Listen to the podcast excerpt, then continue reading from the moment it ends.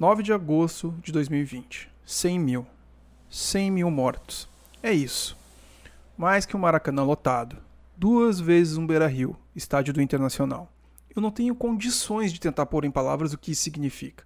São menos 100 mil pessoas no país. Algo que poderia ter sido muito menor. Mas não foi. E sim, poderia ser maior também. Mas foram tomadas devidas providências que ao longo do caminho muitos administradores abriram mão.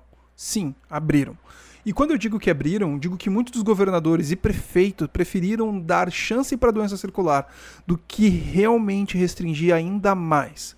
E quando eu digo restringir ainda mais, é evitar comércio abrir, é evitar muitas coisas que não precisavam estar abertas.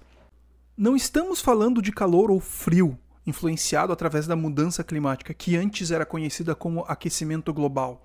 Estamos falando de coisas que realmente estão impactando diretamente na nossa vida. Estamos falando de saúde.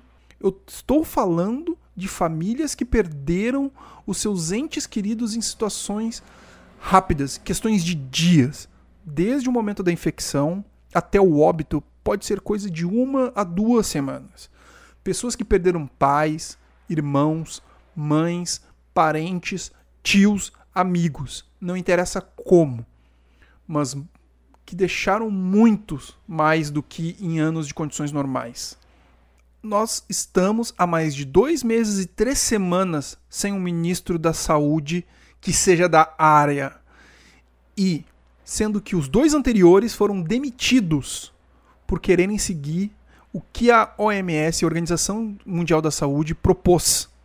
O nosso presidente falou no dia de hoje muito mais sobre governos passados do que de fato tentar explicar as mortes por uma má administração. Se focou muito mais em criticar os inimigos do que tentar apaziguar aqueles que perderam seus próximos, mesmo que sejam seus defensores. Não tem como passar o dia de hoje, mesmo que seja dos pais, sem ter um pouco de dor no peito sobre esse número. Me sinto completamente privilegiado por não ter sido ainda atingido direto, porque eu torço cada vez mais para que esse dia não chegue. Mas é muito possível de ele chegar. Todos nós fomos impactados direta ou indiretamente por essa nova etapa da humanidade. Alguns com seus trabalhos completamente diferentes, outros no fronte de batalha tentando salvar vidas, outros porque tiveram que levar familiares às pressas para o hospital e porque alguns nunca mais vão ver essas pessoas.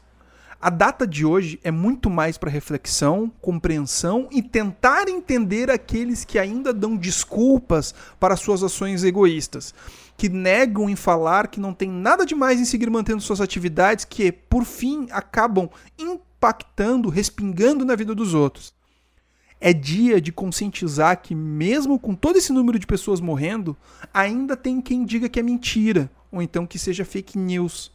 É o momento de tentar entender pessoas que vão usar seus meios para desviar das responsabilidades, para agradar seu próprio ego. Eu sei que é dia dos pais, e eu peço desculpa a todos os pais de verdade que estão com suas famílias e são presentes.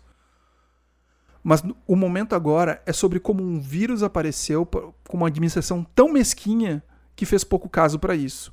Sobre más condições sanitárias. Sobre testes que ficaram sem insumos para suas realizações.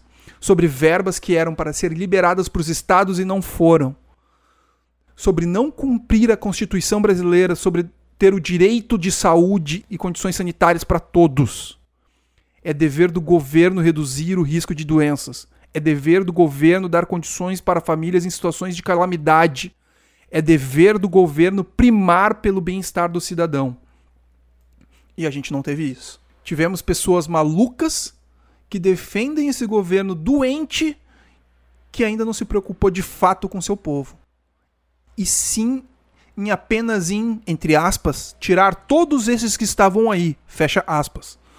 Afinal, o que interessa é acabar com o lado da balança e não dar condições para as pessoas terem saúde. As pessoas morreram de Covid e o governo não fez nada para evitar isso. Eu peço desculpa a todos.